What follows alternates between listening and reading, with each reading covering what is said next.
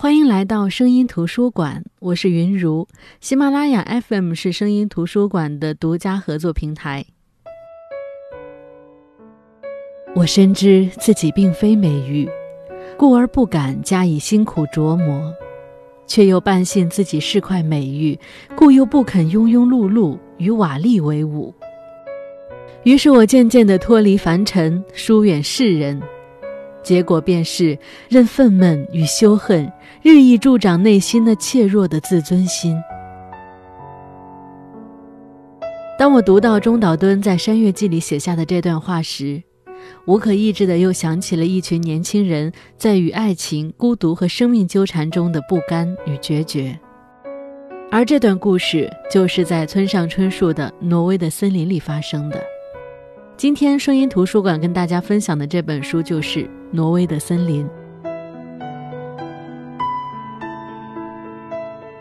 挪威的森林》从我开始读小说起，就一直有人给我推荐。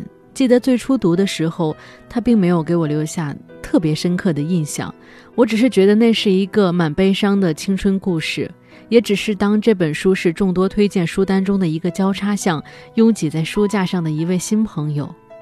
当时还疑惑，难道村上春树是将更加深刻的东西埋藏在平静的湖面下了吗？为什么这么多人都特别喜欢这本书呢？后来再次读这本书的时候，我才发现，随着年纪的增长，我又能理解很多当时不能理解的东西。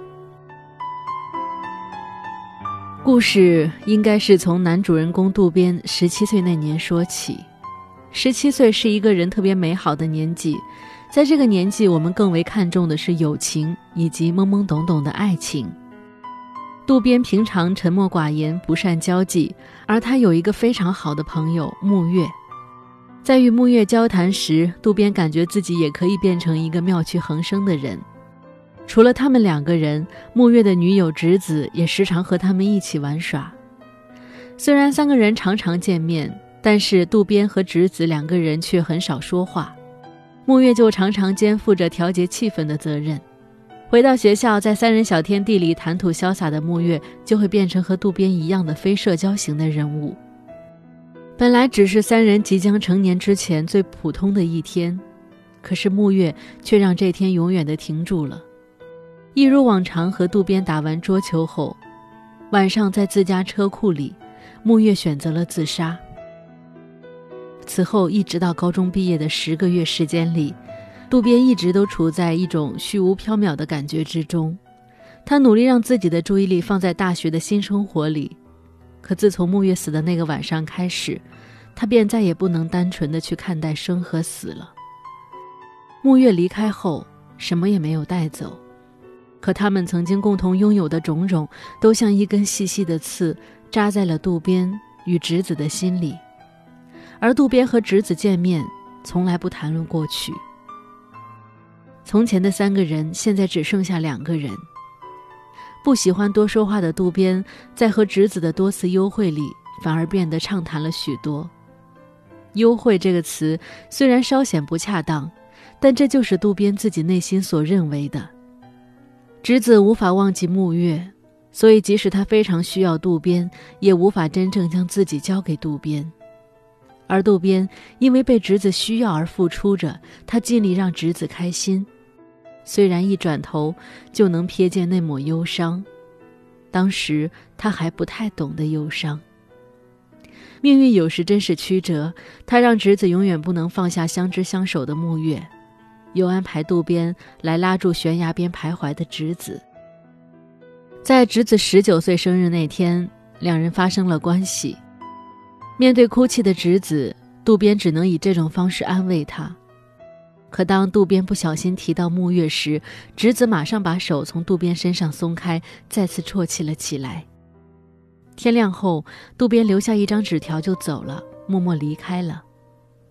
当渡边再来寻找侄子时，侄子已经搬走了。斟酌过后，渡边还是决定给侄子在神户的家里写一封长信。他希望两人能够认真的相互了解，在木月去世以后，仍能将彼此当做可以如实诉说心情的对象。侄子的回信在推迟了两个月后才被渡边接到。直子清楚自己仍然无法打开自己的心，眼下也没有做好见渡边的准备。收到信的渡边只觉得不胜悲哀，或许他以为自己的努力能换来直子的些许改变，现在看来只是突然。在等待直子接受自己的过程中，率真自由的绿子闯进了渡边的生活。如果直子是一口平静水面下暗流涌动的深井，那绿子便是生活在森林里的一只小熊。相较于直子与渡边之间压抑的感情，绿子和渡边的爱情实在是纯真而美好。书里有一段他们初吻的情景是这样描写的：我看着绿子的眼睛，绿子也看着我的眼睛。我搂过她的肩。吻住他的嘴，绿子只是肩头稍微抖动一下，旋即软绵绵的闭上眼睛，约有五六秒，我们悄无声息的对着嘴唇。初秋的阳光把他的眼睫毛投影在脸颊上，看上去微微发颤。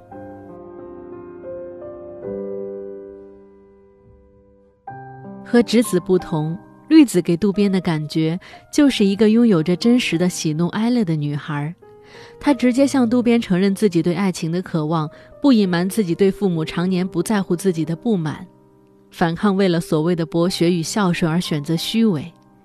如此看来，绿子就是整本书里唯一让人感觉充满生机的人，所以也不难理解，在尽力想带直子走出悲伤与黑暗的过程中。渡边也在与绿子的一次又一次接触中，深深的被这个可爱的女孩吸引。直子的再次来信，并没有给渡边一个期望的答案。直子认为他们的关系对渡边来说有失公正，他称自己是一个不健全的人，什么是美好的，以及如何获得幸福之类的，于他而言是一个十分琐碎而复杂的命题。他既明白。渡边因他而茫然无措，也表明自己因此也陷入了迷惘和自我伤害的境地。信的最后，他告知渡边自己已经休学，并邀请他去自己住的疗养院会面。和第一次收到回信时一样，渡边将侄子的回信看了一遍又一遍。也许，渡边在反复读信时，幻想中的侄子就安静地坐在对面，慢慢地对他说着这些深藏于心的话。他知道，侄子必然是多次考量后鼓起勇气才能执笔回信，而他的多次努力，看似被侄子的拒绝所否定，可又因侄子表示自己也感同身受着渡边的心痛而充满希望。侄子所在的疗养院名叫阿美疗，远离城市，掩映在深山老林之中。前来接待渡边的是直子在这所疗养院最依赖的好友玲子。渡边与玲子的第一次见面，玲子便仔细地观察着渡边的手，以此判断出渡边近期不常常摆弄乐器。与其说阿美疗是一所精神患者疗养院，不如说它是一群特别的人愿意时进来、出去时自愿的世外桃源。在这里，没有医生与病人的明显区分，老师和学生的身份更被大家所接受。有所擅长的人可以教授学生，渴望学习的人可以找到老师。我帮助你，你也帮助我，所以这里的人们一律平等。渡边疑惑疗养院的人为什么说话都非常小声。玲子回答：“因为本来就安静，而且也没有提高嗓门的必要。”等到直子与玲子渡边会面时，渡边已经对玲子有了一些亲切感，再加上直子对玲子的信任，他们似乎也是可以在夜间散步时互相聊起过去的关系了。玲子在渡边的第一印象里是一位对音乐保持着狂热的朋友，毕竟他张口闭口都不会离开乐器。确实，就像渡边想的那样，在来到阿美聊之前。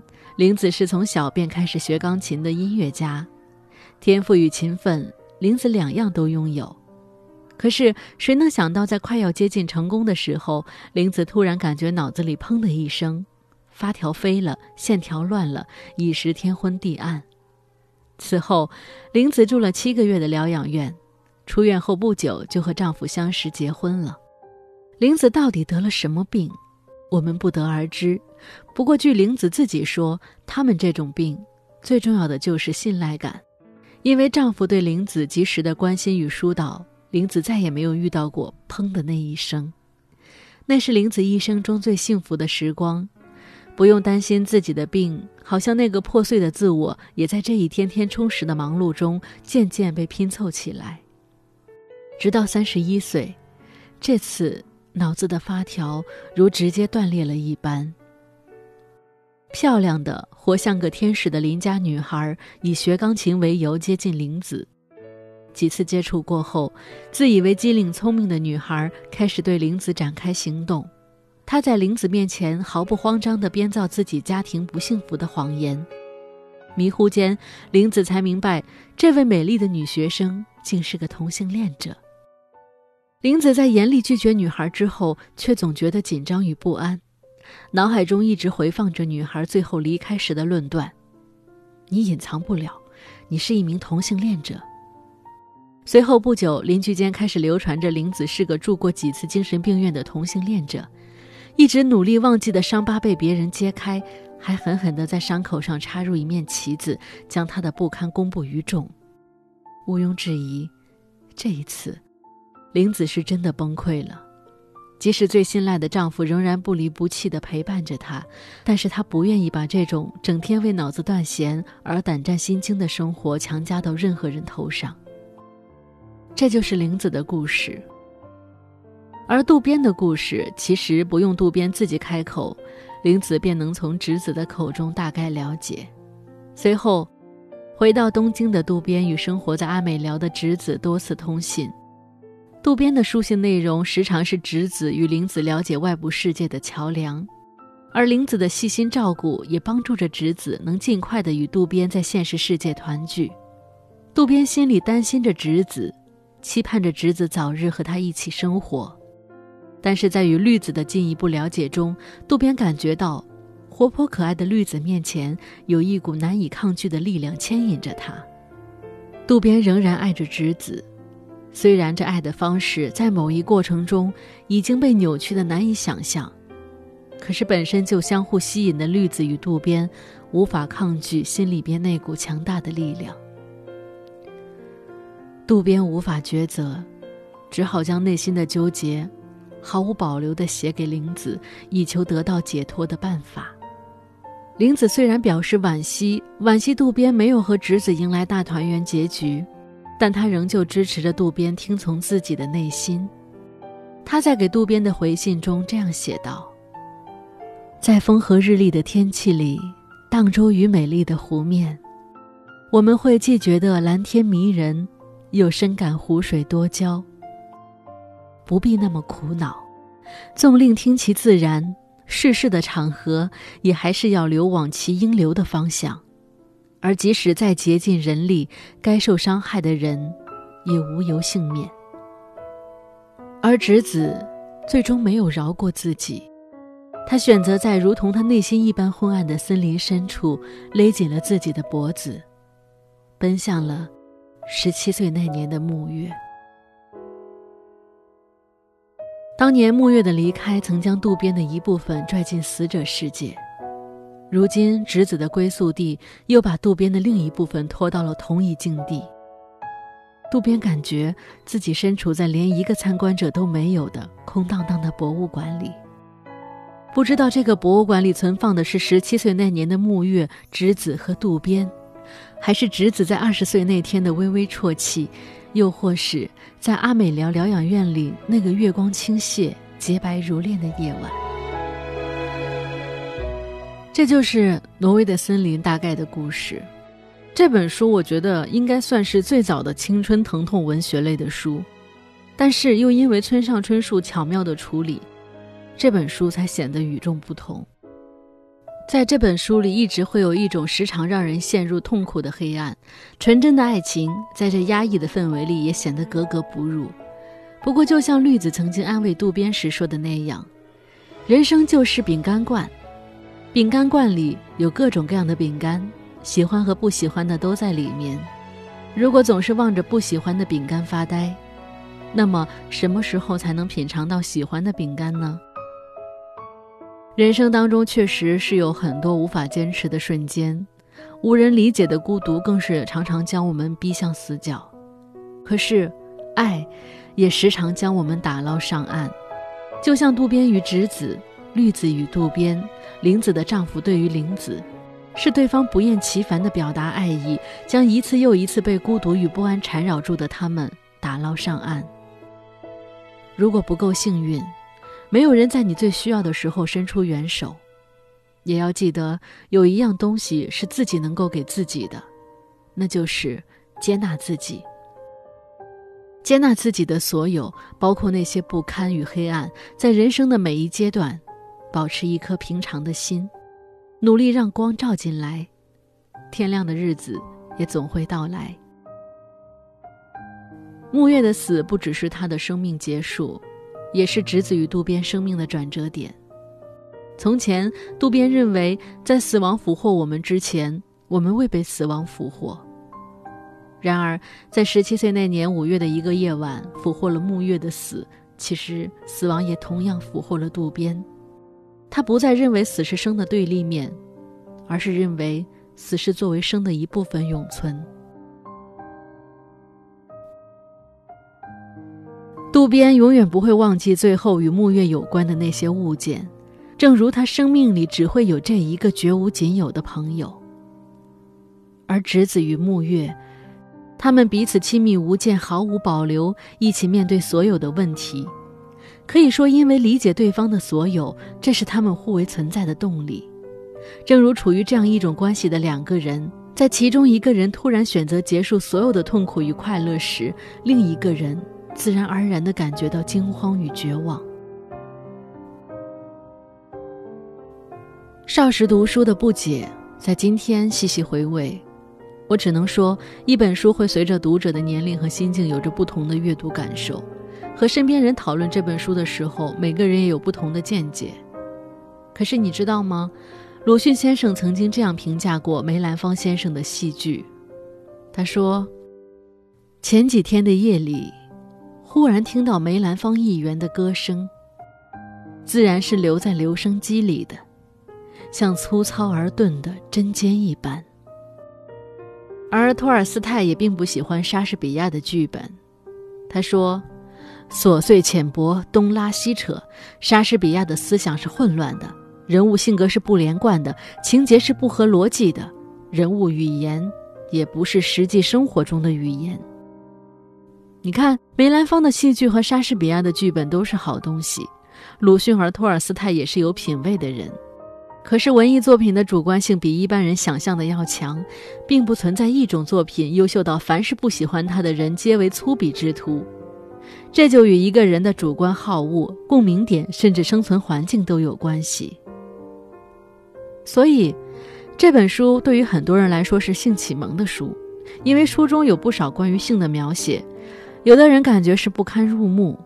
但是，在后来读这本书的时候，我会觉得这是情感发酵后人太过自然的行为。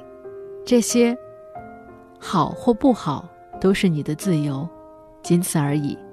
好的，这就是今天跟大家分享的这本书——村上春树的《挪威的森林》。下期声音图书馆，我们再见。